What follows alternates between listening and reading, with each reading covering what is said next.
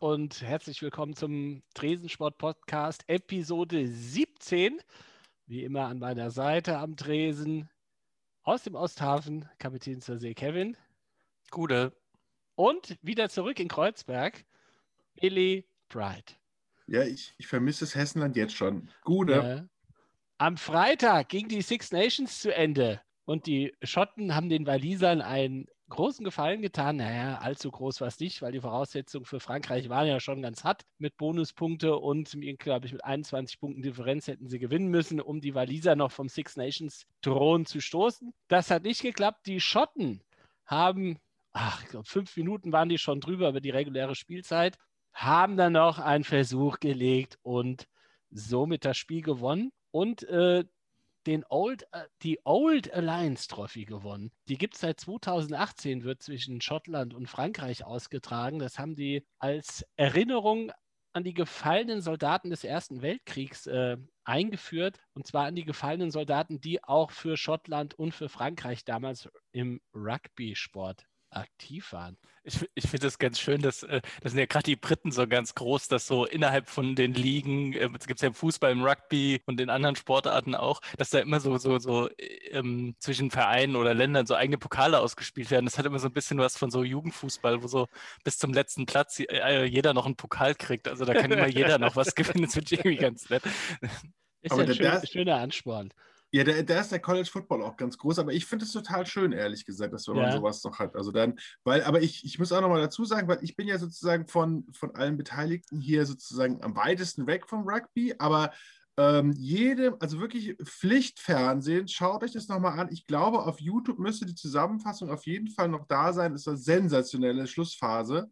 Gibt es auch immer äh, sehr gute, wenn ich da gerade mal reingrätschen darf, sorry, äh, bei sixnations.com, also da gibt es auch eine eigene Website, da gibt es auch von allen Spielen ähm, immer die Zusammenfassung in der kurzen und auch in der langen äh, Version mit Originalkommentar, also kann man auch sehr empfehlen. Also schaut es euch an, sensationeller Sport und ähm, große Emotionen. Absolut. Und wir werden ja auch hier nicht müde, bei unserem Tresensport-Podcast diesen Videoschiedsrichter zu loben. Und wieder mal war das Anschauungsunterricht, was äh, der Videoschiedsrichter da auch gemacht hat am Freitagabend im Stade de France. Hervorragend. Ich habe es auch, glaube ich, getwittert an die DFB-Schiris. Die sollen sich es auch bitte angucken, damit sie sich da mal, wenn es nur ein Viertel davon ist, abschneiden. Meinst du wirklich, dass beim DFB irgendjemand Twitter hat? Ja, das ist glaube eher nicht. Nee, die, die jungen Wilden. glaube ich, noch das höchste der Gefühle. Hashtag Neuland. Hashtag Neuland. Nee, ich glaube, ich glaub, der, Grindel, der Grindel hat damals die Passwörter mitgenommen. ja. Äh, das ist, komm, kann, kann, kann sich keiner mehr reinhacken. ja, apropos Grindel, also fußballerisch mein Highlight war ja die ZDF ähm, Sportstudio-Doku von Jochen Breyer und Jürgen Kruse, die sich nochmal, oder was heißt nochmal, also mal intensiv mit dem Skandalspiel Hoffenheim gegen Bayern beschäftigt haben, wo der Dietmar Hopp wieder mal beleidigt wurde, wie das schon irgendwie seit, keine Ahnung, 13.000 Jahren passiert und das dann halt so ein bisschen ja, ausgeartet ist. Und das war, naja, die hat mich wirklich ein bisschen fassungslos zurückgelassen, obwohl man ja vorher schon so ein bisschen wusste, was das da für, was das für Typen sind, die da im Hintergrund agieren.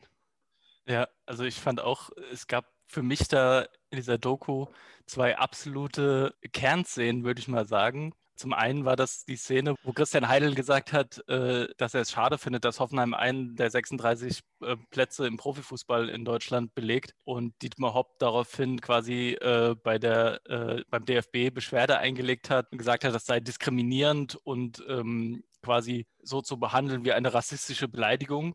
Ja, ähm, was ja wirklich entlarvend ist, vor allem, also wirklich für jeden Menschen, der mal Opfer von einer rassistischen oder von einem rassistischen Angriff, sei es verbal oder nonverbal geworden ist, das ist ja ein Schlag ins Gesicht, also das ist ja himmelschreiend, sowas, ja, wirklich unsagbar. Ähm, und das dann von der, vom DFB teilweise auch so behandelt wurde, ja. Siehe Abbruch äh, des Spiels Hoffenheim gegen Bayern, das war ja auf Grundlage dieser Regelung, die eigentlich nur äh, Regel 3 oder wie heißt es? Nee, das war dieser Drei-Stufen-Plan, der oder, eingeführt ja. worden ist, um rassistische oder diskriminierende Vorfälle äh, dem habhaft zu werden. Ja, also allein das ist ja schon wirklich, wirklich unfassbar. Ähm, und die zweite Szene, die für mich absolut kennzeichnend war für dieses ganze Gehabe von diesen, von diesen Barbo-Männern im deutschen Fußball, war dieses Interview mit Uli Hoeneß, äh, wo, wo Uli Hoeneß quasi zu Jochen Breyer sagt, ihr, äh, also in dem Fall meinte er die quasi die Journalisten oder die Medien, ihr macht es euch auch extrem einfach, ihr hört euch ja auch beide Seiten an. Ja, ähm, äh, und er meinte dann noch so, so von wegen, ja, äh, es gibt einen, der ist gut und der hat Recht und die anderen, andere Seite ist böse und die haben Unrecht. Ja, und das, das ist halt so bezeichnend, weil das, glaube ich, tatsächlich so das, ähm, das Weltbild. Das Weltbild oder, oder, oder auch das Verständnis von Uli Hoeneß ist, was, oder das Verständnis, was er von Dialog und auch von Journalismus hat. Ja? Also sprich, Dialog ist für ihn, er sagt was und der andere hört zu. Und schreibt es auf. So. Genau, und das ist dann wiederum das Verständnis von Journalismus. Er holt irgendjemanden zu sich da an Starnberger See oder Tegernsee oder wo er da residiert, ähm, diktiert den was im Blog und das wird dann aufgeschrieben und so dann auch weiter transportiert. Ja. Das hat ja, ja Kai, Jochen, Jochen Kai, Dittmann, der Kai Dittmann hat das ja hervorragend gemacht, weil dem wurde ja vor dem Spiel auch schön was ins Heftchen zitiert, was er alles Tolles über Dietmar Hopp sagen soll, wenn es dann da, nachher zum Spieleabbruch kommen soll. Und dieser Top-Journalist hat sich da zum äh, ja, Klakör dieser Funktionarios gemacht und hat da, wie lang das ging, glaube 15, 20 Minuten. Ach, das ist unerträglich. Ne, aber das ist, das, das, Lustige ist wirklich daran, also ich, ich, finde, generell ist das ja äh, dieses Spiel, dieser Spieltag äh, im letzten Jahr, es, es, es, wirkt, als ob das zehn Jahre her wäre. Warum? Weil das nämlich genau der letzte Spieltag war äh, vor Corona. Also das kommt, deswegen ist dieses Thema ja auch eigentlich nie aufgearbeitet worden. Und äh, für mich persönlich, also wir haben uns äh, gerade irgendwie sozusagen die äh, Ab Abordnung äh, Berlin, Eintracht, äh, Salzburg. Äh, haben, sich, haben uns gerade auf dem Rückweg aus Salzburg befunden und haben dann quasi, wir haben einen kurzen Zwischenhalt in, in Altöttingen gemacht und haben dann irgendwie die Schlusskonferenz gehört. Und da war halt auch schon komplett klar, dass alle Journalisten, die an der Schlusskonferenz beteiligt waren, gebrieft waren. Ja? Und alle hatten quasi ihren Drei-Stufen-Plan, äh, äh, Notizzettel aufgeschrieben, hatten dann gesagt, das ist jetzt aber auch richtig. Und ich wollte schon immer mal sagen, das hätte man viel früher machen müssen. Und der arme Dietmar Hopp, und das ist rassistisch, wenn man Milliardäre beleidigt. Ich fasse jetzt zusammen. Und äh, dann auch gleichzeitig am nächsten Tag war ja quasi das Internet sozusagen schon voll mit den Artikeln, die auch alle schon vorgeschrieben waren. Ja, da war ja nichts irgendwie, wo man sagt, oh Gott, da ist jetzt was passiert und wir müssen jetzt spontan darüber berichten und was ausdenken oder mal einen Sachverhalt aufklären, sondern alles lag in der Schublade und konnte wirklich gemütlich, sagen wir mal, seit Freitagabend irgendwie vorbereitet werden. Und ähm, und das Presseecho ist wirklich, also ich fand das wirklich beschämend. Äh, ich meine, Kevin, du hast es gesagt, es gibt Menschen, die werden rassistisch oder sexistisch beleidigt. Seit Jahren, seit Jahrzehnten im deutschen Fußball. Äh, und dann ist man, ich meine, wenn man den, den Satz richtig gelesen hat, war es ja noch war ja eine sehr verklausulierte Beleidigung auch. Und äh, es wird auch nichts über die Vorgeschichte äh, dazu gesagt, aber da kommen wir gleich nochmal zu. Und, und da einfach nur gesagt, also wenn ihr das macht, irgendwie jemanden, den Guten beleidigen, dann müssen die Bösen damit rechnen, dass das Spiel einfach abgebrochen wird. Ich fand ja auch so interessant, dass ähm, sehr oft in dieser Doku auch von äh, Uli Hoeneß und auch von dem äh, Herrn Schickert, dem Rechtsanwalt von äh, Dietmar Hopp, immer dieses Argument kam, ähm, Dietmar Hopp ist ein so guter Mensch und er hat so viel Gutes getan. Ja, als, als wäre das ein Argument, dass ein Mensch nichts Schlechtes tun kann oder nichts Falsches tun kann. Ja? ja. Das finde ich immer so interessant. Das war ja tatsächlich, als äh, diese Steuergeschichte von Uli Hoeneß aufkam, ja, da war das ja die gleiche Argumentation. Da kam auch immer, der ist so ein guter Mensch. Was der ja. alles für den Fußball getan hat. Ja, ja, genau. Und sozial auch so engagiert und so. Ja, aber er hat halt trotzdem Steuern hinterzogen. also das eine hebt das andere ja nicht auf. Ja, das finde ich immer so interessant, was das für ein Weltbild ist, was da zum Vorschein kommt. Aber, ja. aber, aber äh, dazu würde ich auch noch mal ganz kurz sagen, kam das, ich habe die Doku, wie gesagt, nicht gesehen, aber ich setze mich mit diesem Thema wirklich auch schon seit Jahrzehnten auseinander.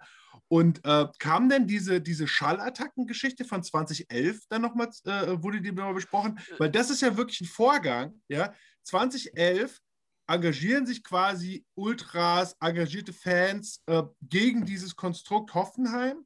und versuchen sozusagen irgendwie ihren Unmut, ihren Unmut zu äußern, beleidigen oder auch eben nicht. Und daraufhin werden halt nicht nur bei einem Spiel, sondern halt hauptsächlich bei dem Montagabendspiel gegen Borussia Dortmund, halt wird eine Schallkanone eingesetzt, die an den Strom angeschlossen wird, um zu benutzen, um dann sozusagen mit Ultraschall und Hochfrequenzschall auf den Gästeblock zu schießen, ja.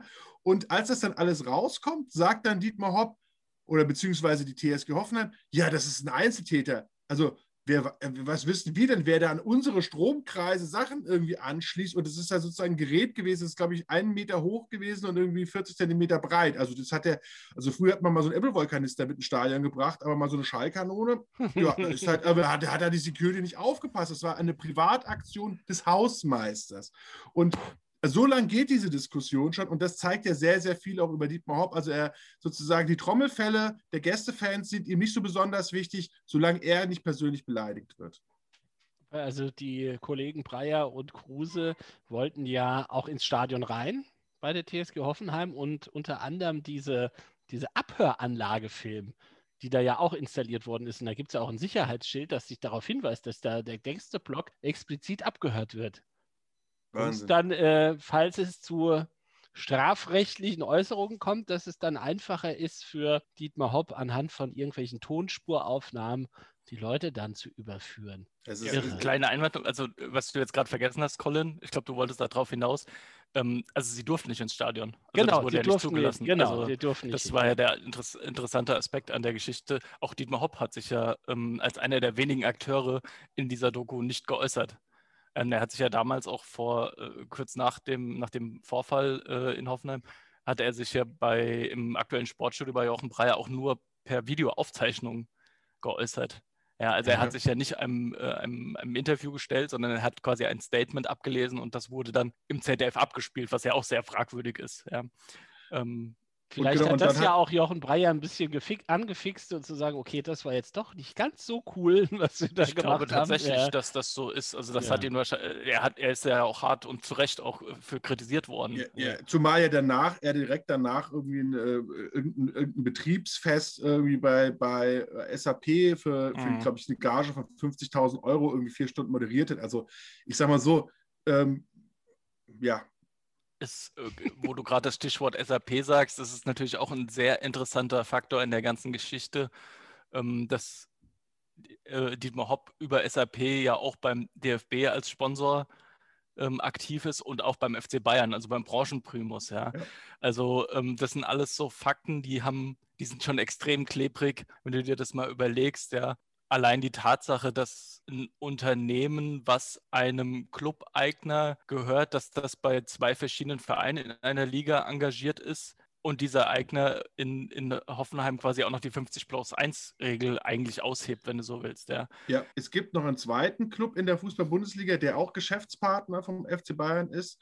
Und zwar ist das Red Bull mit Didi Mateschitz, die zusammen in München eine Multifunktionsarena bauen, einerseits für den FC Bayern Basketball, andererseits für die Red Bull Eishockeymannschaft in München, um da dann sozusagen äh, zusammen aufzutreten und dann auch äh, von Uli Hoeneß das Wohlwollen zu erhalten, zu sagen, ja, natürlich, die Matischitz ist auch eine ganz hervorragende Persönlichkeit, genauso wie Dietmar Hopp. Und man hat so ein bisschen das Gefühl, wenn man sozusagen als großes Unternehmen in, äh, in Deutschland in der Bundesliga wirklich auch gut ankommen will, sich gut vernetzen will, dann ist der Weg auf jeden Fall über den FC Bayern und dass man halt irgendwie auch gute Geschäfte mit denen macht. Und ich sage mal so, diese Möglichkeiten hat natürlich ein VfB Stuttgart, ein Hamburger SV, äh, Eintracht Frankfurt, der FC Köln halt nicht, zu sagen, irgendwie wir, wir äh, gehen da nochmal geschäftliche äh, Verbindungen ein und ähm, ja, dazu kann man stehen, wie man will, aber das ist natürlich in dem Zusammenhang, wenn man dann, also also dieses Spiel, wie das auch abgebrochen wurde und dann dieses Bauerntheater, das dann auf dem Rasen stattgefunden hat. Unfassbar. Dann, also es war so ein bisschen so wie Melania Trump und Donald Trump, wo dann Dietmar Hopp von, von äh, Carlo Rummenigge die Hand wegschlägt. Also es war ja wirklich, es, es, es, es, wurde alles geboten. Also und dann die, die Bälle hin und her gespielt wurden. Also es war, dann auch noch im Regen, also das war an Dramatik ja, ja auch kaum zu, zu. Ja, und wie gesagt, und die WDR, die WDR-Schlusskonferenz, es wurde jedes Spiel wurde immer gesagt, ja, hier steht zwar 2-2 und ist total spannend, aber der Fußball, der tritt heute komplett in den Hintergrund. Wir geben nach Hoffenheim, das sind so wichtige Dinge. Das ist so jetzt, toll. das ist ja wirklich, also da wird es ja wirklich, also das ist ja alles an Scheinheiligkeit auch nicht zu überbieten, wenn du dir immer überlegst, wie der DFB halt auch bei, ähm, oder in dem Fall dann auch die DFL, ähm, bei, sag ich mal, bei wirklich rassistischen Beleidigungen, die es ja teilweise auch gibt, reagiert oder nicht reagiert. Ja. Ja. Oder der FC Bayern, wie der reagiert, wenn sozusagen der, der, Jugend, der Jugendinternatsleiter halt irgendwie mhm. se, seit Jahrzehnten rassistisch äh, ja, aktiv ist und, und, und, und die Leute da äh, äh, durchdekliniert und, und, und beschimpft rassistisch. Ja, da wird halt nicht so, ah, das ist, ist halt auch ein guter Mensch sonst. Und dann wird das halt irgendwie, dann ist das auch alles wieder okay. Wahrscheinlich müssten die Ultras. Äh, so Führungsnachweise erbringen, dass die eigentlich sonst gute Menschen sind, wenn die halt überhaupt äh, beleidigen, dann wäre es wahrscheinlich auch wieder okay. Aber das ist ja bei der Schickeria auch so der Fall, dass die machen ja wirklich viel, auch im so, sozialen Absolut, Bereich. Die engagieren sich da auch gegen Antisemitismus. Da wurden ja für die Kurt Landauer Choreo da auch ausgezeichnet mit dem DFB-Preis und dann und dann stellst du dir die Bilder nebeneinander, wo Kalle Rummenigge... Da stand übrigens Kalle Rummenigge mit auf der Bühne, als ja, der Preis übergeben wurde. Es ist so also da sind die Ultras dann irgendwie äh, genehm. Ja, wenn es ja. irgendwie einen Ehren... Äh, einen, äh, einen, Preis gibt für, für ehrenamtliches Engagement. Und der, der eine Ultra von der Schickeria, der wurde ja dann auch ver, verurteilt. Das war ja auch in der Doku am Ende, weil was war es gewesen? Er, er, hat den Luftraum des Stadioninnenraums betreten, den, weil den, er quasi am, am, am, am, Zaun gehangen hat. Den unsicheren Luftraum. Also war, darüber kam vielleicht auch die Schaltkanone. Auch übrigens auch ein Highlight, ähm, als ähm, quasi das, die, ähm, das, das Urteil wurde dann dem Herrn Schickert, also nochmal dem Rechtsanwalt von Dietmar Hopp, ähm, auf dem iPad vorgeführt. Ähm, also das, das Beweisvideo quasi, als der Ultra der Schickeria am, am Zaun hing, was ja absolut Standard ist äh, in deutschen Stadien, auch in allen anderen Ländern, dass die Ultras mal auf dem Zaun sind. Das wird ja auch absolut anerkannt und ist immer Stimmung, Emotionen, bla bla bla. Ähm, auf jeden Fall wurde diesem, äh, diesem Anwalt dieses Video vorgespielt und er hat dann daraufhin gesagt, wenn er diesen Ultra vertreten hätte, wäre dafür niemals verurteilt worden. Also da wurde es dann vollends absurd, ja. Yeah. Ähm, also ja. der Anne hat halt, hat, hat, halt selbst quasi äh, zugegeben, dass das absoluter Quatsch ist. Also die konnten dem Mann halt nichts anhängen und dann wurde er halt für irgendeinen Quatsch verurteilt zu, ich glaube, 15 Tagessätzen oder sowas. Amtsgericht Sinsheim. Lustigerweise ähm, wurde ja da auch nochmal erzählt, was ich eigentlich auch ein ganz schönes Thema fand, dass ähm, die Polizei Sinsheim oder die Staatsanwaltschaft Sinsheim, ich weiß nicht mehr, wer es war, ähm, hatten ja äh, Timo Werner auch mal angeboten, dass er ähm, ähm, Anzeige erstatten soll, weil er in Hoffenheim von Hoffenheimer Fans als Hurensohn bezeichnet wurde, worauf er gesagt hat, nein, auf gar keinen Fall, scheiß drauf. Ja. Also Ja, aber Timo Werner ist halt noch kein Milliardär. Also ich meine, das muss man auch unterscheiden. Ja, also es, ja. irgendwo, es gibt halt Menschenrechte und es gibt halt Milliardärsrechte. Also das ist halt, Timo Werner ist sich dessen bewusst, er will vielleicht ein Milliardär werden und dann hätte er auch sofort die Klage, also hätte sofort die Anzeige wäre raus gewesen und äh, ja. Ja, an dieser Stelle kann ich äh, sogar einen anderen Podcast empfehlen, den 93 Podcast.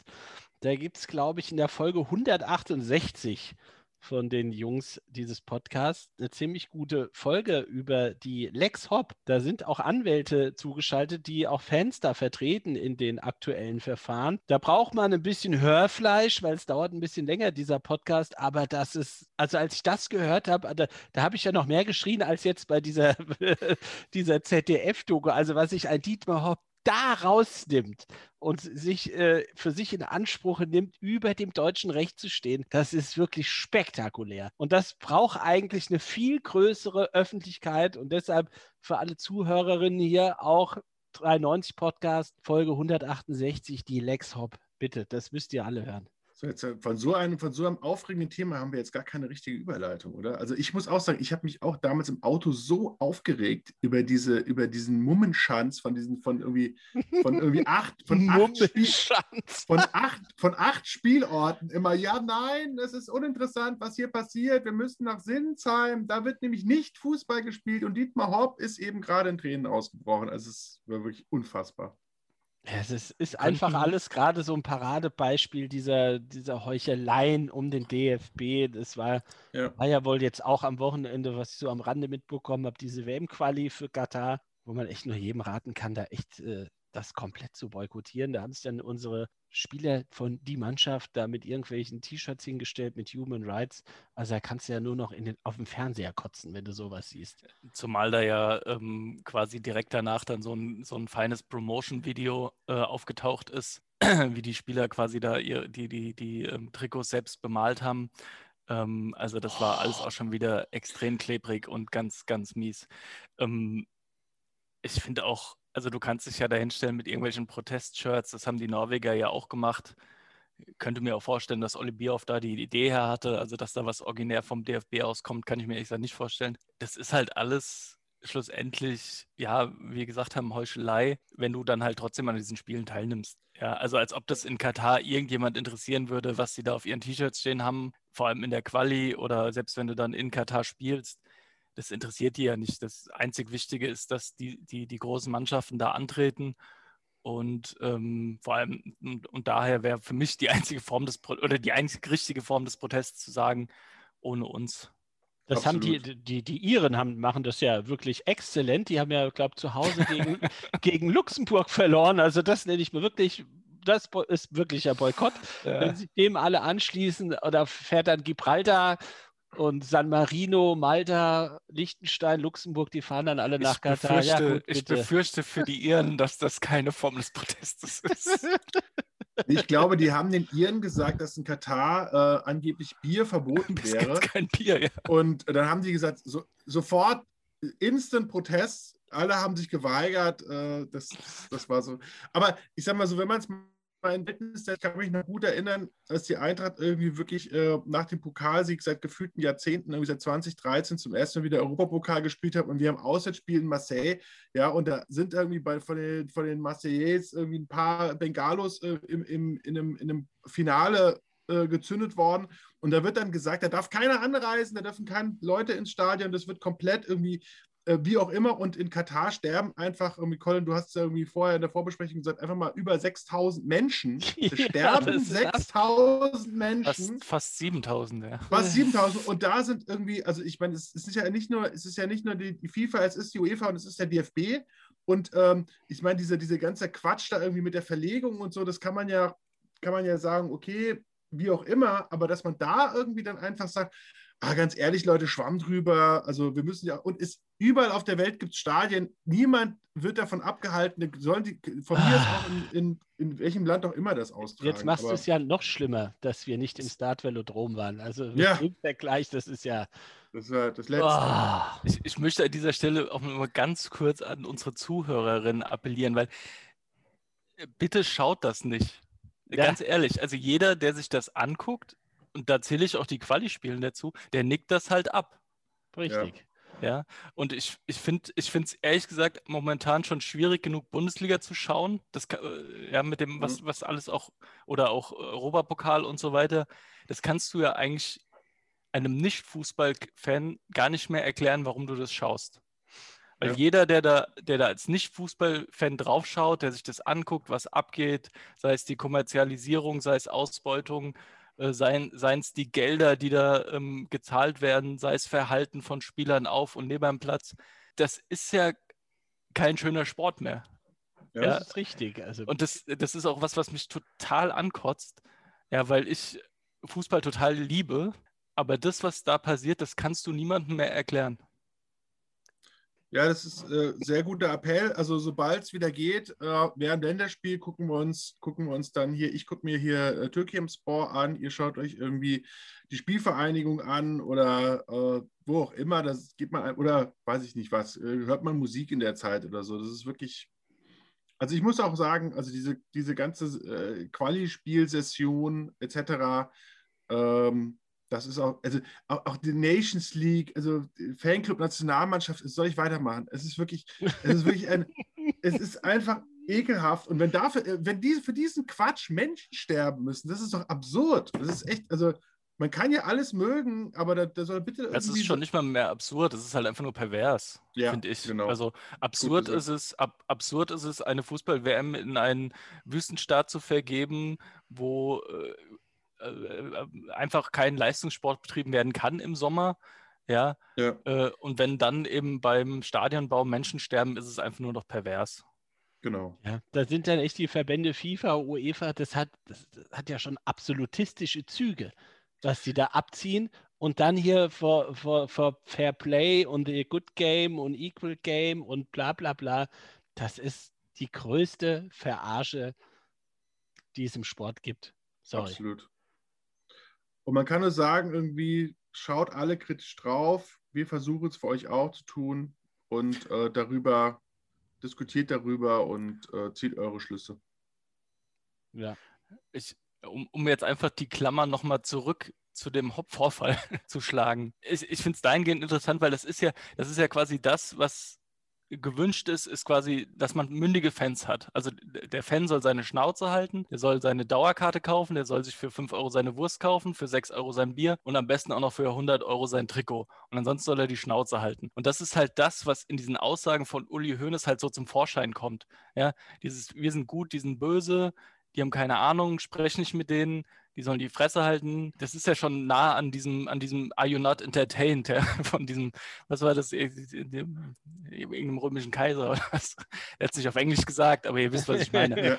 Ähm, ja, also dieses, dieses absolutistische, dieses haltet einfach die Schnauze, konsumiert und ja, wie ich vorhin gesagt habe, das ist ja wirklich, also äh, wenn man das, wenn man das wirklich ähm, unkritisch konsumiert, nickt man es ab. Einfach nur, um die Klammer nochmal zu kriegen.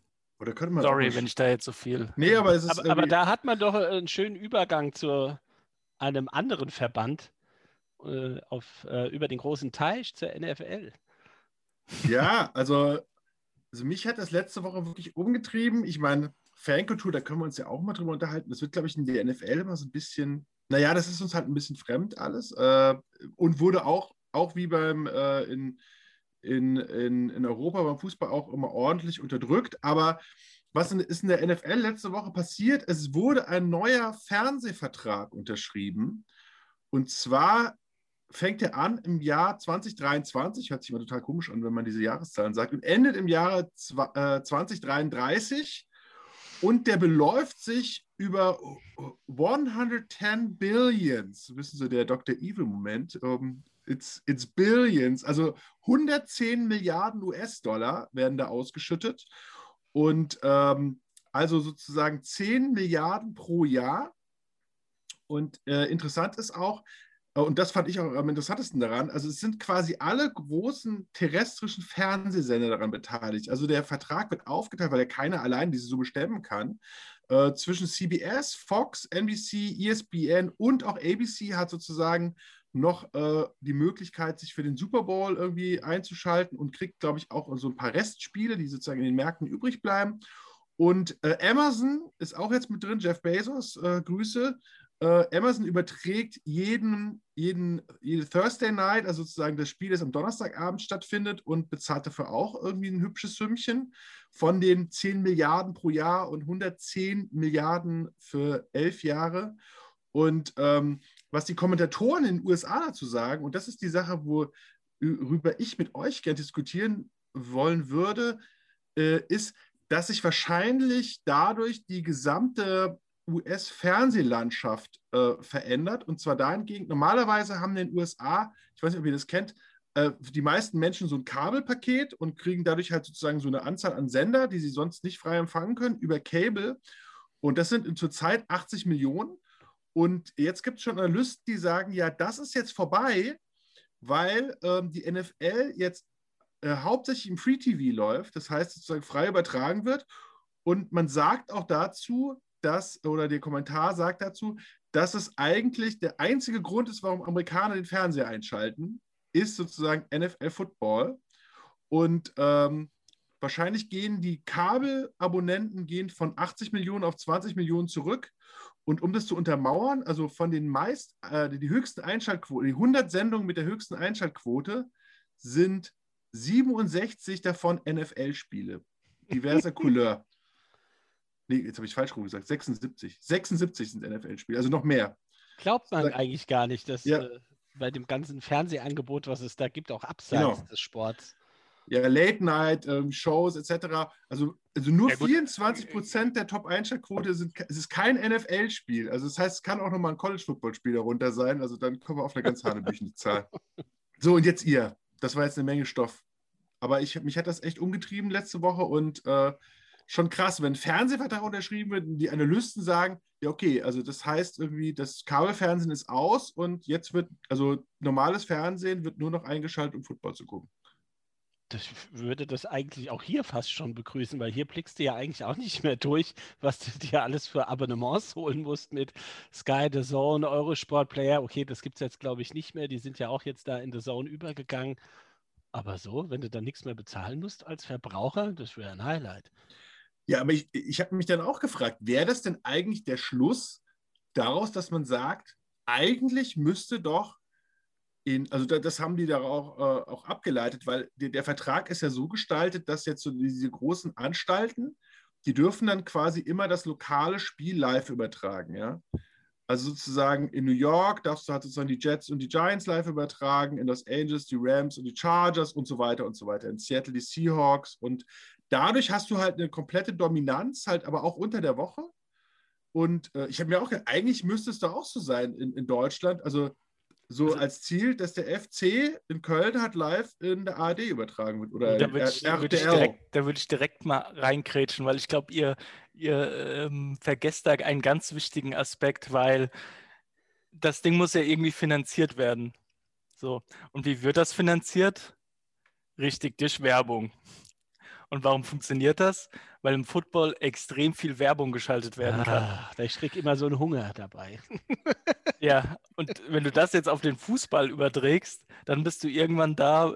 Die Idee hatte die FIFA ja, glaube ich, auch schon mal, dass quasi eine zweite Halbzeit eingeführt wird, also dass, dass, äh, dass es keine Halbzeiten mehr gibt, sondern Drittel und so weiter und so fort. Sprich, du hast immer mehr Werbung während dem Spiel. Ja. Ähm, also von ah, daher, be careful what you wish for. Das ist, das, das habe ich mir echt auch gedacht. Also ich meine, es sind sozusagen so zwei Gehirnhälften. Die eine sagt so, lass uns das da so rekreieren, so gut es irgendwie geht. Also weil meines Erachtens werden dann so Mannschaften wie der FC oder die Eintracht werden die Gewinner aus dieser, weil man muss ja auch sagen, diese, diese 110 Milliarden werden ja komplett kommunistisch unter allen aufgeteilt. Also ja, also kriegt ja jeder da, das Gleiche. Auch da, das ist halt in der NFL so. In der Bundesliga ist das nicht so. Guck dir genau. die TV-Geldverteilung an. Da kriegt, äh, wer hat, dem wird gegeben. Ne? Also äh, da kriegt ja der, der Erste mehr als der Letzte oder die Aufsteiger. Also auch da äh, werden im Zweifel die kleinen Teams halt eben nicht ja, absolut. profitieren, sondern eher die großen. Naja, es, also zurzeit ist es ja so, dass ja eigentlich ich sag mal so, irgendwie zwei Teams hauptsächlich profitieren und dann sozusagen halt diese, diese Hop- und Mateschitz-Mannschaften halt durch sozusagen ihre, ihre, ihre Nebeneinnahmen. Aber ähm, ich meine, das haben wir ja auch schon ein paar Mal angesprochen, dass halt die NFL lebt natürlich dadurch, dass ich glaube, der Rekord, der Rekord-Champion in der NFL sind ja irgendwie die Steelers und die Patriots mit jeweils sechs Meisterschaften. Ich meine, das machen die Bayern ja in drei Jahren gefühlt. Kleiner Scherz. Aber, aber ähm, nee, das ist ja, also du könntest ja natürlich auch so ein, so ein Paket nicht verkaufen, wenn im Prinzip alle Mannschaften immer nur unter ferner Liefen antreten und ja. nie eine Chance haben. Und das ist natürlich schon ein Fakt, der in der Bundesliga. Ganz, ganz, entscheidendes, ganz entscheidender Aspekt, glaube ich, den du da ansprichst. Dass das Super Produkt League, halt ich höre dir draußen. Ja, das ist natürlich auch so ein bisschen, also ich sag mal so, ähm, es entstehen ja da auch, auch mehrere Gedankenspiele raus. Ganz kurz, hört ihr mich? Ja. ja. Also ich, bin einfach nur gerade weggebügelt. Alles klar, gut, danke. Nein, nein, nein, nee, nee, nee, nee, nee stimmt, du hast recht, Kim. nein, alles gut, alles gut. Mach nee, du hast aber recht. War nicht, nee. so, nicht so wichtig, alles gut. Nee, sag's bitte nochmal jetzt, ich bitte dich darum. Nein, ich wollte, ich wollte einfach nur sagen, dass wir auch ähm, das haben wir ja auch schon mal angesprochen, dass halt die NFL im Gegensatz zur Bundesliga oder zu vielen anderen europäischen Fußballligen halt ein spannendes Produkt ist, wenn du es so nennen willst, ja, um das jetzt mal im Marketing-Sprech mhm. auszudrücken, weil es eben eine Ausgeglichenheit gibt und eben ähm, quasi durch die Regulierung der Liga auch immer dafür äh, für, für, eine Durchmischung quasi gesorgt wird. Also dass durch das Draft-System, durch Financial Fairplay, durch äh, äh beziehungsweise ähm, Salary Cap, Salary Cap ähm, dass quasi ähm, du immer so, ein, so, eine Wellenbewegung bei den Teams hast. Ja? Also ein Team, was äh, jetzt fünf Jahre lang schlecht war, kriegt vielleicht zwei, drei super Draft-Runden hin und ist dann auf einmal Titelanwärter. Ja? Also du hast dadurch ja. immer so eine, so eine Wellenbewegung und das hast du ja im Fußball überhaupt nicht. Ja, Frühestens, also kann man ja mal das genau betrachten bei den Miami Dolphins. Ja. Irgendwie die letzten Jahre immer der, der Rotz der Liga und die haben ja auch die letzten ja. ein, zwei Jahre richtig gut gedraftet und da geht es jetzt langsam voran. Und die hatten ja jetzt auch eine ziemlich gute Saison. Nee, die waren nicht in den Playoffs. Nee, die waren, die haben, nee, die haben eine richtig gute Saison gespielt und die waren auch in der ersten Runde der Playoffs. Oder? Sind sie wahnsinnig? Nee, die sind knapp, knapp, knapp gescheitert sind, glaube ich, knapp gescheitert. Ja, auch die Buffalo Bills muss man sich ja auch mal ja. Äh, Gemüte führen. Das war ja auch irgendwie der Bodensatz. Und jetzt äh, Top Contender. Das war die, das war neben den Seattle Mariners die US-Profimannschaft mit der längsten Playoff-Drought. Also die quasi, äh, ja. ich glaube, die waren irgendwie fast 20 Jahre oder so nicht in den ja. Playoffs. Oder also, seit, ich glaube, seit 97 waren die nicht in den Playoffs. Ja, ja. Ja, das war, aber, aber es ist halt, ich, ich finde, ihr habt das ganz gut angesprochen. Ich meine, die Frage ist, ich meine, ein, ein so ein kleiner Aspekt, ich meine, da, da, unterhalten wir uns ja auch jede Woche drüber, aber so, so, eine, so ein Mumpitz, wie dieser, also wie der war im Moment halt sozusagen in, ähm, angewandt wird, das wird es ja zum Beispiel in der NFL auch nicht geben. Ja? Also würde halt sehr, sehr schnell, würde da eine Änderung irgendwie vollzogen werden. Und wie wir ja schon gesagt haben, die Änderung geht ja gar nicht darum, es irgendwie abzuschaffen oder nicht, sondern zu sagen, ey, das müsst ihr anders machen. Also im Moment kriegt keiner mit, was passiert und äh, es wird, also mal, mal wird es andauernd angewandt, mal nie. Ähm, dem einen wird das Bein weggetreten, da kommt er nicht. Bei dem anderen, der äh, retourniert hat mit Hand irgendwie ganz leicht und da wird dann sofort der Elfmeter irgendwie äh, nach 20 Minuten Konferenz. Schön, dass gegeben. du immer retuschiert sagst. Ja, ganz leicht wegretuschiert. Das hat doch Olaf Thon mal gesagt. Genau, genau. Das ist, immer, das ist, also ich, es ist immer mit Hintergedanken, ja? ganz, leicht, ganz leicht wegretuschiert. Ich. Olaf Thon, der Vorreiter äh, am, am, Photoshop. Ja, ganz, ganz Photoshop Philipp. Ja. Photoshop Olaf. Photoshop Olaf. Nein, aber, aber das, das, da, das ist natürlich auch so ein, so ein Teil des Ganzen, dass man da wirklich immer äh, versucht, äh, für den Zuschauer was äh, auf den Platz zu bringen, wo jeder sagt, äh, das ist vielleicht mal, da gibt es Unwägbarkeiten, aber eigentlich ist das so, dass alle gleich behandelt werden und dass das sozusagen nachvollziehbar ist, wie da entschieden wird. Aber es ist nur ein Teilaspekt. Aber denkt ihr, es wird ein, ein äh, Auswirkungen haben auf den, auf, den, auf den Fußballmarkt oder dass man sich da, dass man sich da das als Vorbild nimmt, weil die, die Zahl ist natürlich schon. Ich meine, wenn man es hochrechnet, in den USA leben 340 Millionen Menschen, in Deutschland 80 Millionen, wenn man Europa nimmt, äh, ich glaube, in ganz Europa leben 550 Millionen Menschen. Ähm, also ich glaube, du kannst dir sicher sein, dass zumindest bei der FIFA da ähm, einige, äh, einige hellhörig geworden sind, als diese Zahl irgendwo aufgerufen wurde. Ähm, also ich glaube, um das jetzt mal auf Deutschland zu übertragen, ist das, glaube ich, nicht. Nee, das funktioniert äh, nur europäisch äh, mit Utop einer Utop utopisch. Ja. Was, was ich auch lustig finde, so als Teilaspekt, äh, äh, ein Teil des Fernsehvertrags ist, dass jetzt jede Mannschaft 17 Saisonspiele machen muss, anstatt 16. Und darüber wurde sich sehr, sehr lang gestritten. Wenn man das mal mit dem deutschen oder europäischen Fußball vergleicht. Ich meine, die meisten Leute haben doch einfach den Überblick verloren, wie viele Saisonspiele sie machen. 83, 85, also eins mehr, eins weniger, Dienstag, Mittwoch, Sonntag, also dass da, da wurde wirklich sehr lange darüber diskutiert, sollen wir dieses eine Spiel mehr machen oder nicht? Und es eigentlich wollte es die, die, die Spielergewerkschaft verhindern, haben sich natürlich für Summe X dann, dann breitschlagen lassen, äh, dass man das dann doch macht. Aber äh, auch mal so eine, so eine Spielereduzierung im Fußball, das wäre doch auch mal eine gute Sache, oder nicht? Wo du es gerade sagst, die Spielergewerkschaft in den USA, das ist ja, glaube ich, eine der letzten Gewerkschaften in den USA, die noch was zu sagen hat. Habe so, ich tatsächlich auch gerade gedacht. Ja. Weil so, so, so viele Unions gibt es halt auch nicht mehr. Danke, nee. Kapitalismus an dieser Stelle. Drecksau.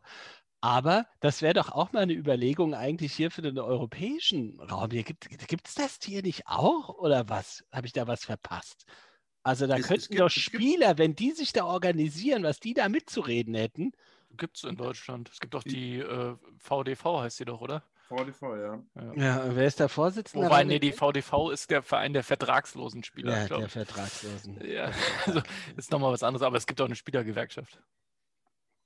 Ja, aber wahrscheinlich, wahrscheinlich da müssen aber eigentlich alle Mitglied sein in dieser Gewerkschaft. Alle Profifußballer der ersten, zweiten, dritten Liga weil dann hast du dann auch ein gewisses, äh, eine gewisse Machtposition, wenn dann hier Seifert und Co. mit irgendwelchen abstrusen Reformen kommen, wie jetzt da auch äh, die Champions League-Reform, wo es da über 100 Spiele mehr geben soll pro Saison. Wo sollen die denn untergebracht werden? Also da würde ich mir auch als Spieler irgendwann verarscht vorkommen. Ne, vor allem, es ist doch wirklich, äh, eine Tatsache ist doch, also man, es gibt, und da, das ist eigentlich das, worauf ich hinaus will, es gibt ja in der NFL mehrere Dinge, die bei allen Unterschieden ja wirklich leicht nachvollziehbar sind und, und umsetzbar sind. Also das eine ist zum Beispiel, dass so, so ein zwischen den Mannschaften so ein Pseudokommunismus irgendwie herrscht und man das Ziel hat, eine ausgeglichene Liga zu haben. Zumindest als Ziel. Was dabei rauskommt, ist dann nochmal eine andere Sache. Ja? Das ist das Erste. Das Zweite ist, dass man feststellt, durch eine Verknappung von Spielen entsteht ein viel besseres Produkt, weil du halt nicht irgendwie gefühlt von Montag bis Sonntag irgendwie drei super wichtige Derbys des Jahres, irgendwie, keine Ahnung, El Plastico, irgendwie Red Bull Leipzig gegen äh, Leverkusen dir angucken musst, sondern halt sozusagen die einzelnen Spiele eine Tragweite haben, weil wenn du weniger Spiele hast, ist es halt wichtiger zu gewinnen und dadurch entsteht halt mehr Dramatik. Also es ist ja wirklich, also das kann man sich ja vorstellen. Wenn, niemand schafft es doch irgendwie 84 Spiele irgendwie von, von selbst wenn du der, der härteste Bayern-Fan bist, die da jedes, jedes Ding da mit Enthusiasmus reinzuziehen, oder? Und das sind doch so, so grundlegende Sachen, die man sich dann überlegen kann. Dann das, das Dritte ist, es schadet anscheinend der Liga nicht, wenn die Spieler daran beteiligt werden an der Planung mit so einer Spielergewerkschaft. Also ich meine, die haben ja trotz Gewerkschaft, kriegen die jetzt 110 Milliarden, ja? Weil am Ende sind es ja die Spieler, für die Leute ins Stadion gehen. Und wenn die auch mitreden, dann wird es vielleicht auch ein besseres Produkt. Ja, das ist ja, das ist ja eigentlich auch das Absurde an dieser ganzen, an diesem ganzen Aufblähen des Spiel, äh, des, des ähm, Spielkalenders und so weiter und so fort, dass du halt, das soll quasi dazu dienen, möglichst viel zu verdienen, aber es führt dazu, dass du dein Produkt halt kaputt machst, was halt im Endeffekt dazu führt, dass du weniger verdienst irgendwann, ja. Absolut. Aber ähm, es ist wahrscheinlich kurzfristig ausreichend. Also funktioniert es, ja. Aber, aber da, da würde ich mal ein Beispiel dazu, dazu anmerken wollen, weil das ist ja mit den Spielen ist ein bisschen so wie die Trikotwerbung in der, in der österreichischen Bundesliga, ja. Da sagt man halt irgendwie durch Trikotwerbung, wir können durch einen Trikotsponsor, können wir halt nicht die Summe erzielen, die man in Deutschland erzielt. Der Schluss daraus ist, ja, wir haben 25 Trikotsponsoren, ja. Toll. Also das heißt, der Einzelne, da ist das Geld, der kann das auch irgendwie gleich in den Kamin schmeißen. Das hat ja keinerlei Markenwirkung, dass du einer von 25. Und das Zweite ist, dann wird noch der ganz Name kurz der Mannschaft dazu, sorry, sorry, Billy, ganz kurz. Dazu, mein, meine Favoriten sind ja immer die, die hinten auf dem Arsch sind. Ja. ja. So, so, so, Markenbildung per Excellence, ja. Austria Magna, die sind am Arsch, sagt man. Die sind am Arsch. für den Arsch, ja, genau. Ja, für den Arsch. Die Werbung ist für Also, was soll denn? Also, und dass, dass man darauf nicht kommt, dass man sozusagen das Produkt an sich veredelt, ja, und dadurch halt auch einen veredelten Werbeplatz verkaufen kann. Und dann bezahlt halt eben irgendwie der Bandenpartner. Ich meine, so zum Beispiel ein Fakt, haben denn überhaupt die Vereine inzwischen noch einen Überblick darüber, wer beschließt, dass diese Champions League dann größer wird? Also macht da so ein Verein wie der FC Köln, hat der da überhaupt noch ein Say oder die Eintracht? Oder? da lache ich mal kurz. Ja, aber, aber das kann doch nicht wahr sein. Also, also was machen wir denn hier? Also, nee, da, das hat die UEFA auch sich schön zurechtgebastelt mit ihrem Exekutivkomitee und äh, mit diesem ECA-Rat, wo dann auch so der Rummenigge, glaube ich, der Vorsitzende ist. Also das ist da schon ein sehr geschlossener Raum. Der übrigens, der übrigens von Uli Hoeneß äh, im Rahmen des Länderspiels der Nationalmannschaft am Samstag oder wann, nee, wann haben sie gespielt? Das erste Spiel, ist ja auch egal. Donnerstag war es, glaube ich, ist ja auch egal. Ähm, wurde ja Kalle Rummeniger auch schon als äh, nächster DFB-Präsident äh, quasi äh, positioniert und vorgeschlagen. Ähm, da hat Uli Hoeneß sich übrigens auch einen schönen Versprecher geleistet. Da hat er nämlich gesagt, dass ähm, quasi äh, bei der FIFA und der EFA äh, da der FC Bayern einen tollen Vertreter hätte. Äh, der DFB natürlich. aber, aber, also am Rande. Aber auf jeden Fall kann der, kann der, äh, der Rummenigge da besser mit Uhren umgehen als der Grindel, oder? Ich meine, der Grindel, der ist ja mit der Uhr dann auch, dann, dann war es das dann mit der Amtszeit, als er sich die Uhr hat schenken lassen. Der, der, Na der gut, ich glaube, Karl-Heinz Rummenigge kann ja auch nicht so gut mit Uhren umgehen. Der, der, der hat aber mehr. Der hat aber sechs gehabt. Der hat, der hat mehr Uhren gehabt. Aber beides Uhrensöhne, kann man sagen. Oder? Kann man sagen, ja. Kann man sagen. oh. ja aber, aber es ist halt, also was ich halt immer wieder erstaunlich finde, dass man sozusagen, dass es ja auch der NFL nicht schadet, da relativ transparent, oder nicht relativ, total transparent mit umzugehen. Also man weiß sozusagen die Gelder, die eingenommen werden.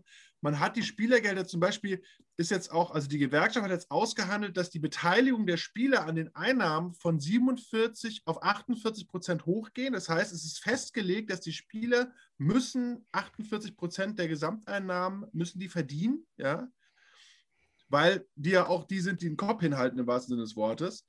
Und ähm, das sind alles Dinge, die total transparent sind. In Deutschland, wie gesagt, also selbst Vereine, die in der Bundesliga teilnehmen, also frag mal Paderborn, was jetzt beschlossen wurde, äh, wie das Financial Fair Play für Manchester City aussieht. Da sagen die ja, ich habe keine Ahnung, das ist ja eine ganz andere Baustelle. Das weiß doch keiner. Außer irgendwelche Gremien, die halt im, im achten Untergeschoss des FIFA-Gebäudes in Zürich irgendwie stattfinden. Hashtag Absolutismus. Ganz kurz eine Sache noch, auch, ich meine, das einfach nur, damit ich es mal gesagt habe. Ähm, das ist ja schön, dass die, die, die Spieler da irgendwie ein Prozent mehr beteiligt werden, aber das sind ja auch wieder Summen, das ist ja auch wie im Fußball. Das ist ja einfach vollkommen weltfremd einfach, ja. Also das ist ja, das muss man ja auch mal sagen. Ich meine, 11 Milliarden Euro oder was auch immer hier in, in Europa dafür, es ist ja, es ist ja auch hier wieder komplett pervers, ja. Also was, Ach, wenn du dir mal überlegst, was du mit dem Geld machen könntest, aber gut. Da hat ja jetzt endlich äh, der Quarterback der Cowboys, Doug Prescott, die alte Mülltonne, hat der jetzt endlich seinen lang ersehnten Vertrag unterschrieben. Und da gab es, glaube ich, also die, den höchsten Unterschriftenbonus jemals. Nur, dass der seinen Willi da aufs Papier gesetzt hat von, lass mich lügen, 60 Millionen Dollar. Ja, ja, super. Unfassbar. Ja, wobei man jetzt sagen muss, dass der Signing-Bonus, das hat ja immer die Funktion, dass wenn der Doug Prescott sich morgen irgendwie den Knöchel bricht, das, was er ja letzte Saison getan hat, dann kriegt er das Geld trotzdem, alle mhm. anderen Gelder, die vereinbart wurden, sind dann hinfällig. Dann kann der Verein sagen, irgendwie null and void und ich mache was anderes. Deswegen ist der Signing-Bonus immer die Garantiesumme, damit die Leute, falls die sich verletzten, halt. Ähm Aber könnte man nicht zum Beispiel als Alternative mal sagen, als Signing-Bonus stellen wir uns in Dallas alle mal um 9 Uhr abends auf den Balkon und klatschen? Das wäre gut. Also das, das wäre, so, so hat Sport ja früher funktioniert, gell? Ja. Dirk Nowitzki singt We Are the Champions. Dirk Nowitzki bringt ihm in, in Chore. ähm, gut, ganz kurz nochmal, weil es vorhin erwähnt wurde, diese, diese Champions League-Reform hat, äh, hatte Colin, glaube ich, vorhin mal kurz angesprochen. Ne? Könnt ihr mir da vielleicht weiterhelfen? Also wenn ich das richtig verstanden habe, ist das ja so, ich habe mich jetzt nicht so wirklich damit beschäftigt, dass quasi so diesen ganzen großen Teams garantiert werden soll, oder die, die Teilnahme garantiert werden soll, auch wenn sie sich über die nationalen Ligen nicht qualifizieren. Ist das richtig? Das ist richtig. Das große ja, Namen. Du brauchst ja halt die großen Namen. Sonst Wie ja. wird es definiert? Gibt's Wahrscheinlich gibt's dann, äh, lässt sich die UEFA einen Quotienten einfallen. Die Teilnahme, wenn du in den letzten zehn Jahren irgendwie zweimal teilgenommen hast. und so. und wie, wie geil dein Mediawert ist, was wir dann. Ah ja, das haben wir vom, vom Herrn Bohner ja gelernt, stimmt. Was wir vom Herrn Bohner ja. gelernt haben, ich glaube, das spielt dann alles eine Rolle und dann machen sie einen schönen Koeffizienten draus und dann bleibt man ja. unter sich. Ja. ja, Das ist wie die Tennis-Weltrangliste in den 70er Jahren. Da gibt es also Spezialisten, ja, da ist der Guillermo Vilas, der darf einfach nicht die Eins sein, immer McEnroe oder Connors. Immer ein Amerikaner, weil die Tennis-Weltrangliste wurde halt in New York ausgerechnet. So ist es halt bei dem, bei dem FIFA-Koeffizienten aus. Da wird immer ausgerechnet. Ups, Real Madrid, ganz komisch. Wir haben das alles nochmal ausgerechnet. Aber es ist stichhaltig. Also es ja. ist, wir haben es dreimal nachgerechnet, aber Real sind, zwar, sind zwar Neunter geworden in der spanischen Liga, aber ja, haben äh, 60 Millionen Trikots verkauft, von daher. Genau, Oder abgestiegen am Ende. Ach. Ja. Die haben aber Albacete mit 6 zu 5 geschlagen und deswegen haben die den besten Torkoeffizienten. Das zählt, zählt im 24. Spieltag, genau. Ja. Die haben lustigerweise das Bonusspiel gewonnen. Und dann auch noch hochgedrückt, oder wie ja. funktioniert das? ja, aber, aber da sieht man, da sieht man halt auch, also diese, diese, diese, diese Planspiele Euroleague, ähm, die sind natürlich in vollem Gange. Das Und wird das auch, glaube ich, morgen äh, durchgewunken. Ich mhm. glaub, ja, ich meine, das wäre diese Woche. Und das ist dann ab 23 oder was, ne? Ja, ich glaube 24. 24, okay. Ja, aber es ist, es ist einfach nur traurig. Ja, es ist. Dann also lieber man, man den, kommt den halt Cup immer wieder nur, Cup wieder zurück. Ja, man ja. kommt halt immer mehr zu dem Schluss, dass man halt dann doch irgendwie äh, zum MSV in die Regionalliga geht oder zu den Kickers, ne? Also oder irgendwie... einfach komplett auf Rugby. Ja, oder nur noch Rugby guckt. Oder nur noch Rugby. Ist... Na, ich habe ähm, hab mich mit einer Freundin heute lange über, über äh, Frauensport und Frauenfußball unterhalten. Ähm, ja, ich sag mal so, äh, ich glaube, dass wir machen das ja schon ganz gut hier im Tresensport. Wir müssen, glaube ich, einfach ein bisschen diverser werden, was Sportarten angeht und mit der Wertschätzung von sportlicher Leistung und äh, vielleicht unseren Fanatismus so ein bisschen äh, verteilen auf verschiedene, verschiedene Punkte. Äh, weil du gerade den Frauenfußball angesprochen hast, da gibt's, möchte ich nur mal äh, dem, einen, einen kleinen Hörtipp an unsere Zuhörerin äh, rausgeben.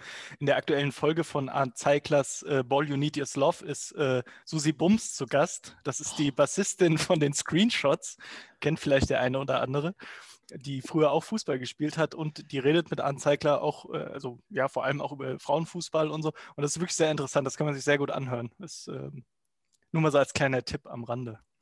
Ja, spannend. Und da gab es auch, was war es gestern äh, in der Sportschau, 50 Jahre Tor des Monats?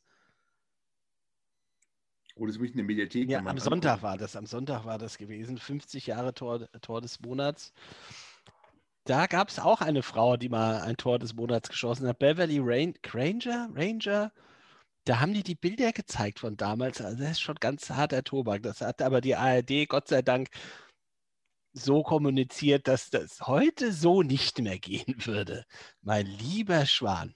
Wegen dem Kommentar. Ja, also wie die da auch angekündigt worden ist äh, im Studio und was da für eine Musik gespielt worden ist. Pff, ja, okay. das, da wäre, nee, zum Glück gibt aber geht das nicht mehr. Also da haben, haben sich ein paar Leute sehr viel weiterentwickelt. Was man auch ich finde es aber ganz interessant, in der Bundesliga, also in der Frauenbundesliga gibt es ja momentan auch die Entwicklung, ähm, dass so die ganzen Herrenvereine, sage ich jetzt mal, quasi so ähm, jetzt auch äh, Großteil der Bundesliga ausmachen. Ne? Also das war mhm. früher noch anders. Du hattest ja äh, Turbine Potsdam, FFC Frankfurt, SGS Essen, Sand und sowas. Und jetzt hast du ganz viel VfL Wolfsburg, Bayern München ist top auf einmal.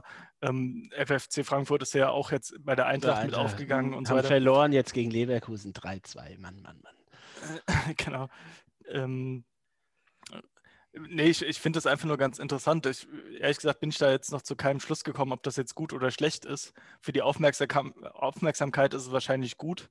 Auf der anderen Seite ist es wahrscheinlich ein bisschen schade, dass diese, ähm, diese Originalität so ein bisschen verloren geht.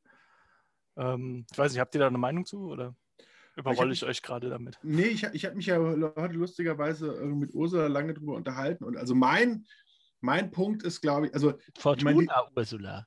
Genau, ja. ja grü Grüße. Grüße übrigens. Grüße, Grüße, Colin übrigens, ja. Ähm, äh, sie kann sich sehr gut an euren Altstadtabend in, äh, erinnern. Um Himmels Willen. Ja, ja.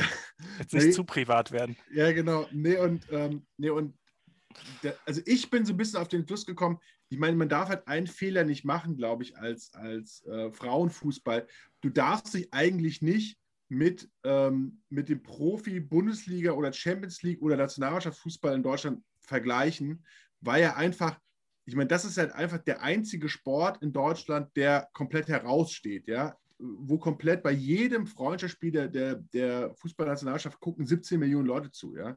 Und ähm, eigentlich müsste man sich meines Erachtens vergleichen mit all den anderen Sportarten und dann sagen, pass mal auf, wir müssen eine Struktur schaffen, wo junge Mädchen und junge Frauen einfach die Möglichkeit haben, professionell ihrem Sport nachzugehen. Und Profi sein kann ja auch bedeuten, man verdient halt so viel wie ein Handball-Bundesligaspieler oder man verdient so viel wie ein Eishockeyspieler, die ja dann auch keine Millionäre werden mit ihrem Sport. Und ich weiß, dass zum Beispiel die Eisbären Berlin, die melden sich immer am Arbeitsamt arbeitslos, wenn die Saison vorbei ist, damit die, weil die halt ihre Rechnungen bezahlen müssen. Aber denen wird ermöglicht, professionell ihrem Sport nachzugehen und ihren Traum, irgendwie einmal Profisportler zu sein und äh, die bestmöglichen Trainings äh, Einrichtungen und, und Betreuung zu haben und halt auch wirklich äh, guten Wettkampf gegeneinander zu, zu führen. Ich glaube, wenn man das als Ziel hat, dann, äh, also das würde ich halt als Ziel formulieren und, und nicht sagen, ich möchte jetzt, dass jetzt, sagen wir mal, ähm, eine, eine Frauenfußballnationalspielerin, Jennifer Marojan, verdient so viel wie, keine Ahnung, äh, Sammy Kidira, weil das ist utopisch und dann musst du ja am Ende halt auch, irgendwie bei der NFL das auch so ist, dann musst du ja dann die Leute haben, die dann dementsprechend solche Summen bezahlen. Und ich meine, wem wäre geholfen, wenn wir dann sagen wir mal, die Fußballnationalspielerinnen werden alles Millionäre und der Rest bleibt so, wie es ist, oder wie? Und das ist ja dann auch keine Lösung meines Erachtens. Also Plädoyer für den, für den Sport und vielleicht da auch irgendwie insgesamt, irgendwie, ich finde es, also für mich war es immer ein Traum, beim Football irgendwie meinen Sport bestmöglich auszuüben und wenn am, am Wochenende dann auch noch Zuschauer kommen, dann ist das halt ein Bonus, aber da kann man halt nicht mit 100% mit rechnen. Und deswegen, also 99% des Sports ist ja nicht vor Zuschauern spielen, sondern halt Training und Vorbereiten und dementsprechend leben und all diese Sachen. Also so gesehen. Und das sollte man, finde ich, jungen Frauen einfach auch ermöglichen. Ja, also du hast recht mit dem, was du sagst. Wobei ich auch sagen muss, mit den, da kommen wir jetzt mal wieder auf die Gelder, die momentan so im Männerfußball gezahlt werden. Du könntest ja eigentlich relativ easy eine gerechte Umverteilung auch zum Frauenfußball hin, hinkriegen mit den Geldern, die, die fließen, ja, sei es eine Subventionierung oder was auch immer. Ähm, das passiert halt nicht. Der DFB ist doch äh, ein ziemlich gut aufgestellter Verband, oder? Würde ich mal meinen. Ja, das ist erstaunlich. Also ich meine, Subventionierung kann ja auch irgendwie so sein, dass du dann halt sagst, ich meine, was bezahlt Adidas den DFB pro Jahr, dass er sagt, pass mal auf, ihr müsst halt nicht nur sozusagen die, die Männer irgendwie, also in dem Vertrag irgendwie, der Vertrag ist für beide Mannschaften und dann kriegen die halt äh, prozentual gleich viel von den Verkaufen von ihren Trikots und dann wäre das ja auch schon mal ein Anfang, aber das passiert, sowas passiert ja nicht. Also ja. äh, die, die Geld, also, aber bis der DFB mal transparent über seine Gelder irgendwie berichtet, da müssen wir, das, das wäre ja mal der erste Schritt. Wir, also, das wird ja auch, glaube ich, in unserem Leben nicht mehr passieren. Also solange solange die äh, mit äh, irgendwie dagegen kämpfen können, werden die halt ihre Bücher äh, so, so, intransparent lassen, wie es irgendwie geht. Warte erst mal ab, bis Kalle Rummenigge DFB-Präsident ist. Ah. Dann, gehen, dann gehen die Uhren anders. Um Sozialismus, ich höre dir trapsen. Genau. Ja, die, die, Zeit rennt ja wieder mal heute. Hervorragend. Und ähm, der Kapitän zur See Kevin würde uns gerne, glaube ich, rausrecherchieren zu unserer 17. Äh, Episode. Was fällt dir denn zur Zahl 17 ein?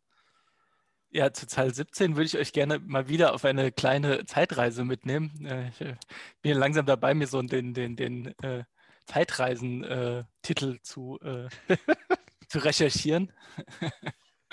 ähm, nee, ich habe ich hab mir angeschaut, ähm, so ein bisschen äh, die, die Gründung der NHL ist 1917 geschehen.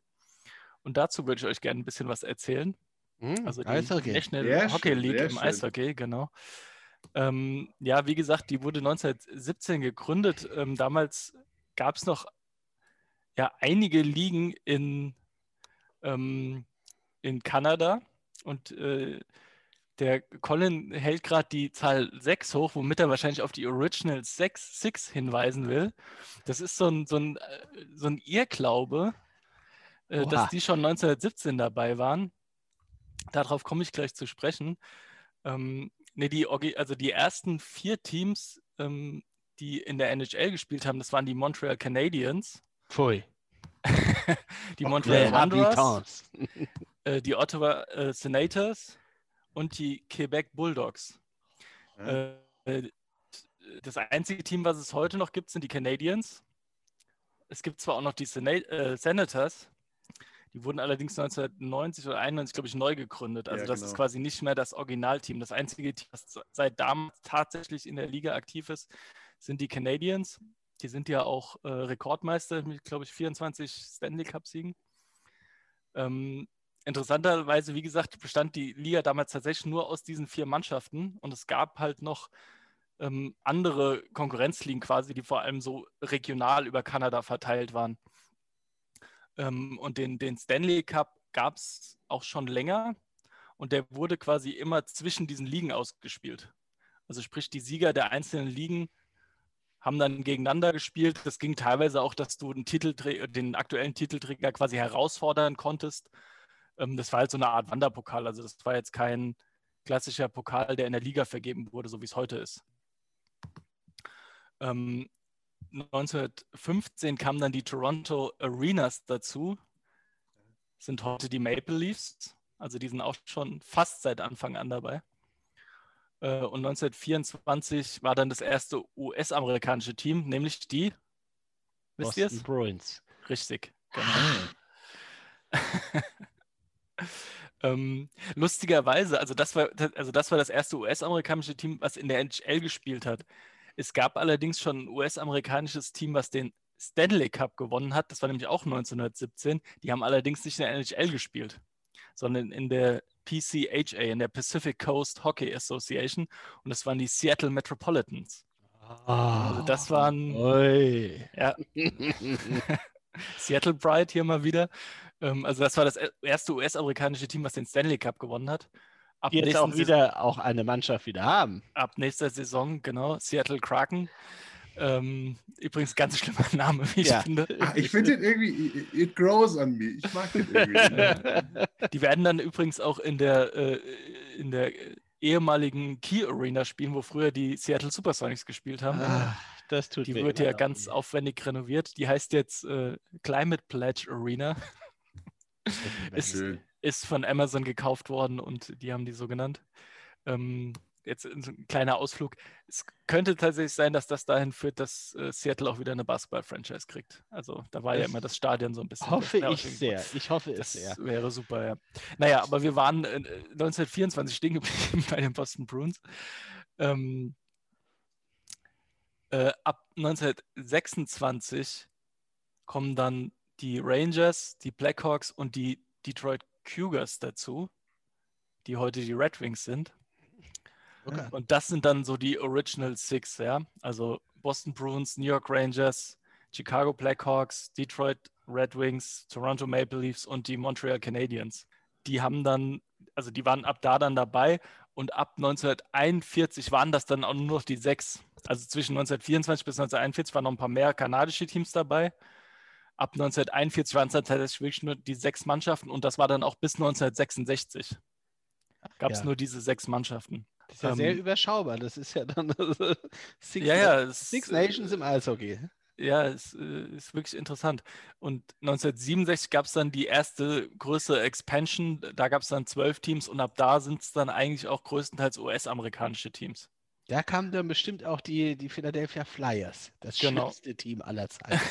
ja. Richtig, also die, die, die Original Six wurden dann quasi in die Eastern Division äh, ähm, zusammengruppiert und in der Western Division waren dann die ganzen Expansion Teams, das waren die LA Kings, die Minnesota North Stars, die heute die Dallas Stars sind. Ah, da ist die Franchise ja. quasi umgezogen, das seit 1993.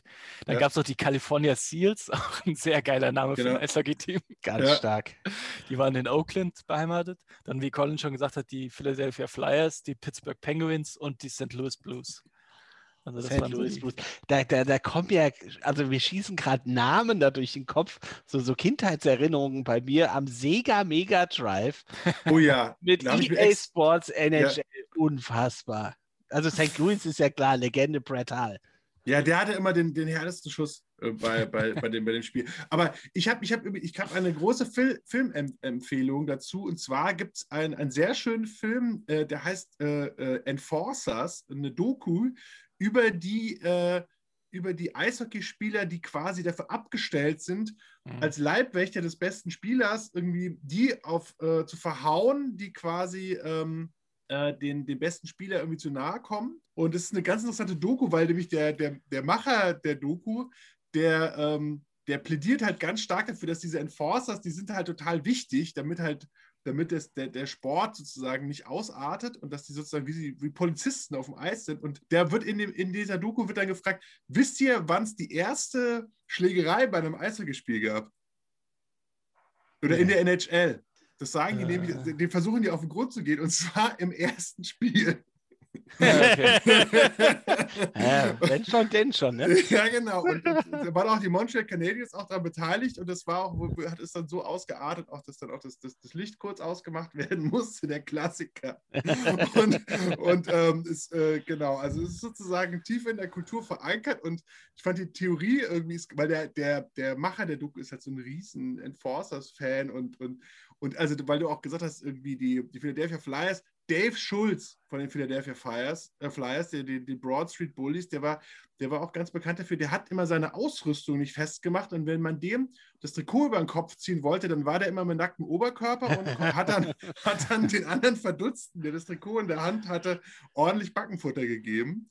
Und äh, ja, eine sehr schöne Doku. Aber auch äh, NHL ist ja auch, sind wir ja irgendwie alle irgendwie Fans, oder? Ja, auf jeden Fall die, äh, diese, diese Spieler, diese Enforcers, die, die du äh, gerade angesprochen hast, die werden eben übrigens Goons genannt. Das sind immer die, die, die Goons. Ja, wobei die Goons sind ja die, die sozusagen die bösen Enforcers, die nicht so richtig fair sind. Also, weil es gibt ja auch so sozusagen Enforcer, die ganz fair spielen. Ja, da gibt es übrigens einen coolen Song von äh, Warren Zevon. Äh, ach Gott, wie heißt der? Da geht es auch um die Goons. Da wird quasi so das Leben eines Goons erzählt, dass er immer nur prügeln muss und jetzt dann kriegt er einmal die Chance, dann doch ein Tor zu schießen. Und äh, ich suche den Titel mal raus, schreibe ich in die Shownotes. Ein ganz auf cooler jeden, Song. Auf jeden Fall und genau, und den Film auf jeden Fall auch angucken, weil es echt äh, lustige Theorien ähm, über so, so, äh, Soziologie und Lustig, Enforcer und so. Äh, da du jetzt auch gerade so, so, so Fouls und äh, unfaire Spieler ansprichst, ähm, darauf ist übrigens auch das NHL All-Star Game zurückzuführen. Es war nämlich, äh, ich habe jetzt die leider die Namen der Spieler nicht mehr, aber da ist ein Spieler der Maple Leafs, das war glaube ich auch so in den 20er oder 30er Jahren, der ist äh, lebensgefährlich verletzt worden. ähm, und dann gab es oh quasi so als, als eine Art äh, Benefits-Spiel, gab es dann ein All-Star-Game. Und Sensationell. Die, und das Geld ist dann quasi ihm zur Verfügung gestellt worden oder seiner Familie. Also, also Eishockey ist einfach großartig. und ja, daher, und seitdem gibt es quasi das NHL All-Star Game. Super. Ich finde es auch übrigens, wisst ihr eigentlich, seit wann NHL-Torhüter Helme aufhaben? Ja, kann ich dir auch sagen, das war, glaube ich, ah, das habe ich auch gelesen, so ab den 30ern oder so. Ne, aber, aber Pflicht war es, glaube ich, erst seit den 60ern. Und das fand ich halt so absurd. Es gibt halt wirklich noch aus den 60er Jahren so Torhüter, die halt ohne Helm gespielt, wo ich mir so ja, denke. Ja. Nur mit dieser Maske, ne?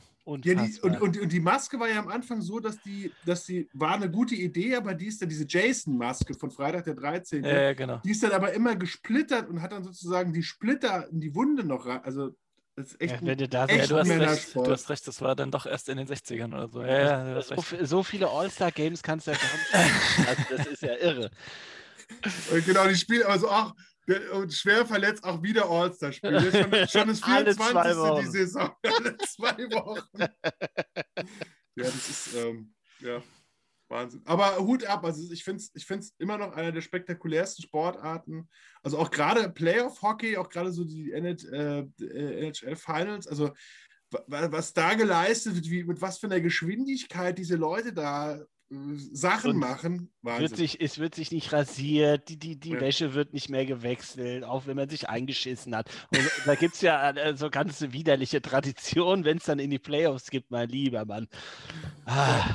Das, nur beim All-Star-Spiel müssen alle frische Wäsche anziehen. Das ist, weil die nämlich die fremde Trikots anziehen. Deswegen müssen es spielt ja auch aktuell in Deutschland der Leon Dreiseidel bei den ja. Edmonton Oilers und der ist ja eine unfassbare Hausnummer, dieser Kerl. Ja. Müsste eigentlich auch in Deutschland ein bisschen mehr gewürdigt werden, oder? Das finde ich jetzt. Also ich finde, man kriegt da immer mal was von mit, aber eigentlich müsste das öfter mal gefeatured werden, weil der ist wirklich ja. Welt, absolute Weltklasse. Also ja, der gehört auch, auch letzte 5. Saison hat er nicht MVP und, äh, und äh, den Scorer-Titel ähm, gewonnen. Ja. Ich glaube, sogar zwei. Oder war das nicht letzte Saison? Der Scorer-Titel auf jeden Fall und MVP weiß ich jetzt nicht. Regular Season MVP. Aber er hat ja auch, glaube ich, ganz schön große Fußstapfen da in Edmonton, in die er da reintritt. Weil der hat ja Richtig. Greatest of und da, ja, Richtig. Ja, wobei. Ähm, ich würd, da, darf ich nur gerade, ich, ich mache das gerade noch fertig, ja, dann. Ja. Okay. ähm, also wir sind jetzt, 1970 kamen dann noch die Canucks und die, die Sabres dazu. Und äh, 1972 bis 1979 gab es eine, jetzt ganz interessant, da gab es eine Konkurrenzliga, die World Hockey äh, Association, mit der die NHL dann fusioniert ist 1979. Und in dieser ähm, WHA, da haben unter anderem Gordie Howe, Wayne Gretzky und auch Marc Messier schon gespielt. Ach, und das fand ich halt echt ja. abgefahren, weil also Marc Messier zum Beispiel hat von 75 bis 2004 professionell Eishockey gespielt. Ach, Wahnsinn, äh, ja. absolute Wahnsinn, ja. Ähm, es ist ja nicht so, dass das so, so ein Lappensport ist. Ja, so Null. komplett im, das Gegenteil. Ja, also fand ich schon wirklich faszinierend. Also als ich das gelesen habe, dass da auch ein Gretzky gespielt hat und ein Messier, also fand ich schon wirklich krass. Ähm, aber Gretzky müssen wir dann sozusagen in Folge 99 auf jeden Fall nochmal betrachten. Aber ja, das war ja einer der größten Sportereignisse des Jahres äh, 88, war ja quasi als der Besitzer der Edmund Oilers, Peter Pocklington, sozusagen in einer Nacht- und Nebelaktion irgendwie Gretzky zu den Los Angeles Kings getradet hat, weil er nämlich seine Gouverneurswahl für Edmonton, äh, äh beziehungsweise für Alberta finanzieren wollte. ist natürlich so. Das ist nicht also, Ernst. Der Mann, äh, der Mann wird auch immer noch, glaube ich, äh, per Haftbefehl in Edmonton gesucht, dass er endlich jetzt das, das Urteil des Terns und Federns jetzt endlich umgesetzt wird. Also ist, ich glaube, er musste einfach wegziehen dann. Peter Pocklington, äh, gro großer Mann. Der ist ja direkt auch nach LA mitgetradet worden. genau. Vor allem Gretzky wurde ja zusammen mit seinem Enforcer Marty McSorley getradet, damit er auch klar sozusagen, also der hat quasi einfach kein Gebäude ohne den Marty McSorley, dass der mal reinen Tisch gemacht hat und dann mal ein paar, paar Backpfeifen verteilt, da hat er einfach nichts gemacht. Dann ist er ja gleich mitgetradet worden. Das ist natürlich auch extrem praktisch, wenn du so mal in einen Club gehst oder so, ne? Das ist super. Ja. Äh, naja, also gut, also, äh, als, äh, als, quasi diese zwei Ligen dann fusioniert haben, da sind dann auch die Oilers tatsächlich dann in die NHL gekommen. Also die haben vorher auch in dieser WHA gespielt. Äh, die Hartford Whalers, die kennt man ja vielleicht auch noch. Ah, stark. Ja. Die gab es da auf, auf Mega Drive, da war die, waren die noch dabei. Genau, das sind heute die Carolina Hurricanes. Dann die, Wobei die Wahlfänger wäre heute auch nicht mehr Ja, also die Wahl ist auch nicht mehr ganz korrekt. Äh, nee, nee. Ähm, es gab so, so dann in, äh, also in diesen ganzen, in den uralten kanadischen Ligen, also in dieser PCHA oder NHA, also die quasi diese Vorgänger von NHL, da gab es auch sehr geile Namen. Da gab es dann noch die, die Vancouver Millionaires oder die, äh, die Aristocrats und sowas. Also, Großartig. So, oh, Billy kriegt gerade wieder Essen gebracht. Äh, das ist ja auch Wahnsinn. Äh, ja, und jetzt einfach noch zu, äh, zum Abschluss, äh, genau, also die, die Nordiques waren da noch dabei und auch die Winnipeg äh, Jets. Die sind ja heute auch wieder äh, da. Und die Calgary Flames? Äh, die, die kamen erst später, die kamen dann, glaube ich, erst. Die, die, so die, Calgary Flames, das waren, ähm, die sind, das waren eigentlich die Atlanta Flames. Genau, das waren die Atlanta Flames. Und die sind dann umgezogen. Ach, genau, ja. das war, glaube ich, erst, lass mich lügen.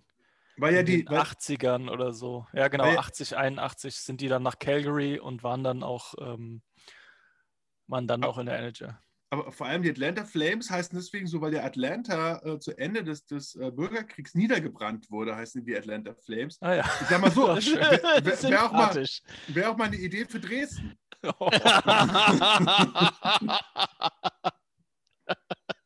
Wenn die mal ein Eishockey-Team machen.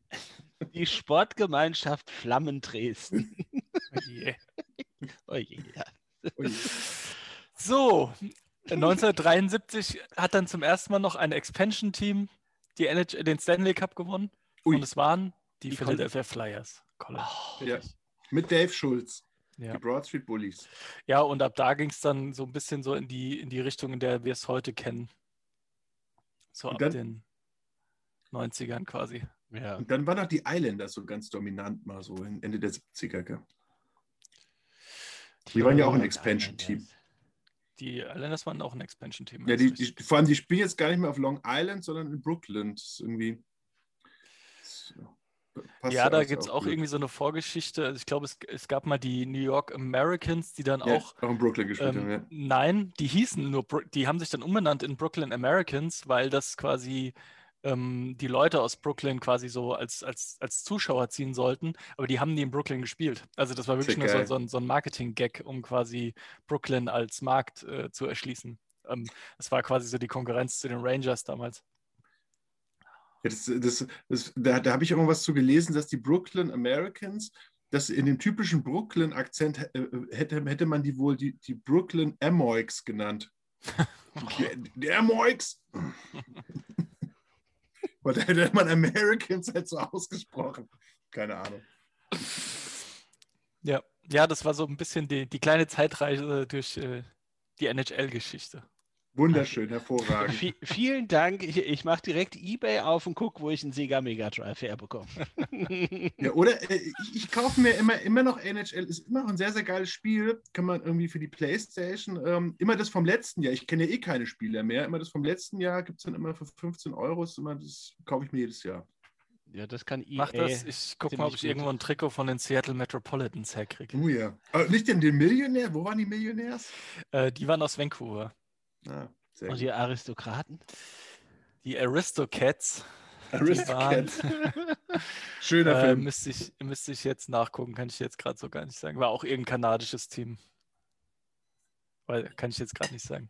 Ja, aber Kevin, wieder mal ganz hervorragend. Sehr es hat geil. Spaß gemacht, im DeLorean wieder eine Zeitreise mit dir zu machen. Und ähm, dann beenden wir die heutige Episode 17 und Grüße gehen nach Kreuzberg und an den Osthafen. Freunde, kommt gut heim. Grüße. Ciao. Ciao. Tschüss.